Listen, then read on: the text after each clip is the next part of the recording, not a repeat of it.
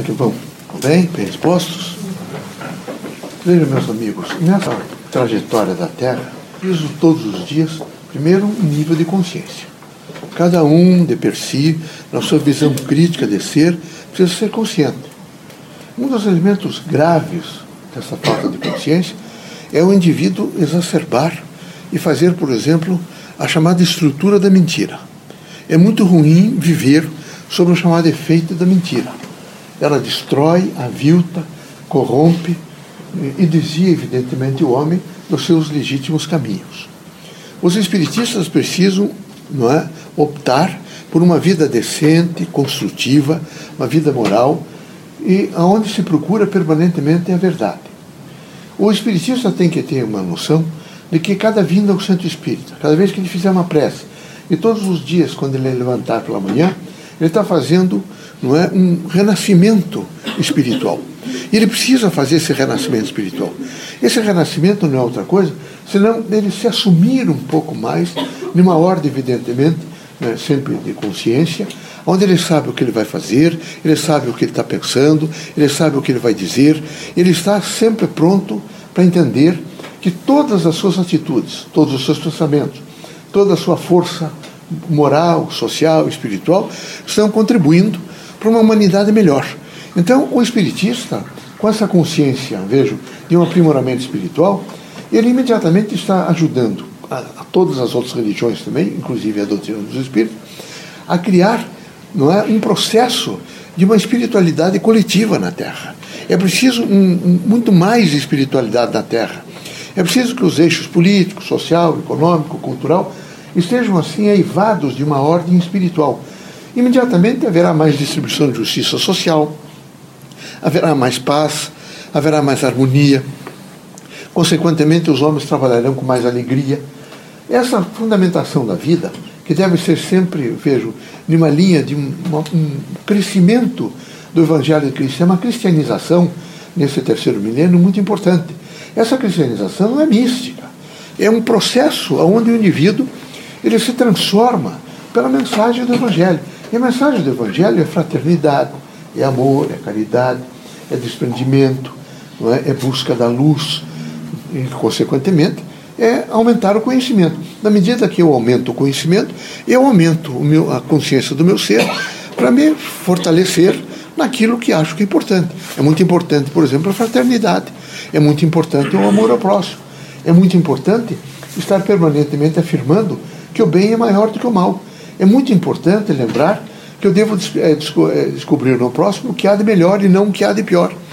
É significativo que a minha casa seja um centro do Evangelho, então que ela possa é, estar sempre pronta numa linha de luz do Evangelho, que eu, que eu seja um sujeito conselheiro, um sujeito que tem paciência, um sujeito que está disposto a ouvir as pessoas, mas é um sujeito que sabe realmente endereçar suas palavras, que tem cautela, que tem um peso no falar que tem uma linguagem adequada. Ele precisa, o espiritista, ter uma visão crítica dele mesmo. Quando eu tenho essa visão crítica da minha própria pessoa, estou encarnado, eu não desestruturo a ordem social, eu não desestruturo, evidentemente, os grupos sociais, eu não faço de maneira nenhuma nada que venha nesse momento contrapor-se ao bem, à luz, à esperança, à fraternidade. Eu estou sempre atento para uma grande construção, que é uma construção humana. Espero que vocês todos é, positivem a vida. Positivar a vida é, em primeiro lugar, ter consciência de trabalho. É preciso trabalhar. Mesmo aqueles aposentados devem rapidamente eh, verificar em instituições de caridade, onde podem ser úteis, se não nas instituições espíritas, tem as outras instituições que também carecem de mão de obra.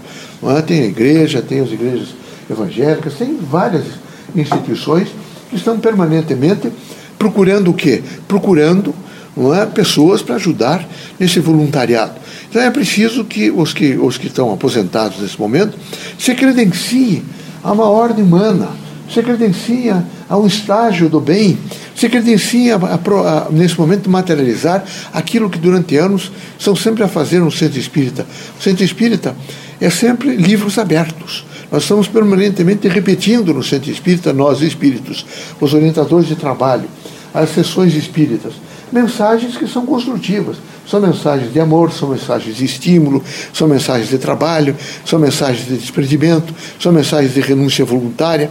Então era necessário que vocês, quando se filiarem a essas frentes civilizatórias, vejo, do que representam o voluntariado, vocês imediatamente entendam que é preciso desprendimento, muito desprendimento.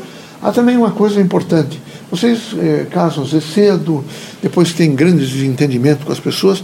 Acho que é muito importante nunca detratar o ex-cônjuge, nunca detratar. Quando vocês tiverem crises de inimizade, vocês não podem, de maneira nenhuma, ficar detratando, inventando e construindo mentiras em torno de terceiras pessoas. É, é fundamental entender não é, que não se constrói nada com mentira. O positivo é a verdade que deve fazer a expressão legítima da vida. Então, os espiritistas mesmo nas horas do, do, de, de, diálogo com os desafetos, ou sobre, os, sobre eh, conversa com o terceiro sobre os afetos, eles não devem construir mentiras. Eles devem permanentemente procurar não é, aqueles, aqueles veios da verdade, aqueles elementos, evidentemente, que compõem essa ordem estrutural do Evangelho, do amor. Todas as grandes religiões estão sistematicamente a proclamar que o amor é a salvação do mundo que o amor representa a luz na escuridão materialista, que o amor, mais do que nunca, é aquele que traz a cada um o, o consolo, que traz, evidentemente, aquela possibilidade de se chegar ao dia seguinte, e nessa sucessividade ele passa a compreender que o futuro nunca morre. Nunca morre. Vocês, todos nós, desencarnados e encarnados, somos sempre o futuro, permanentemente o futuro. Ele nunca deixa de existir. Nós vamos estar sempre preparados para entender que cada momento que nós alcançamos no futuro é uma efetivação de que ele nunca deixará de ser. Com isso, nós também nunca deixaremos de ser. Nós vamos evoluindo e o futuro vai, evidentemente, nos levando ah, a espaços novos através do tempo, mas uma visão crítica de que nós vamos realmente ajudar a construir uma humanidade melhor. E uma humanidade melhor o que há de ser? Onde haja compreensão, onde haja paz, onde haja integração, onde as coisas todas sejam feitas da melhor forma possível, tendo em vista a priorização do ser humano. Que Deus abençoe vocês todos, que Jesus os ilumine, que vocês sejam muito fortes para vencer todos os obstáculos.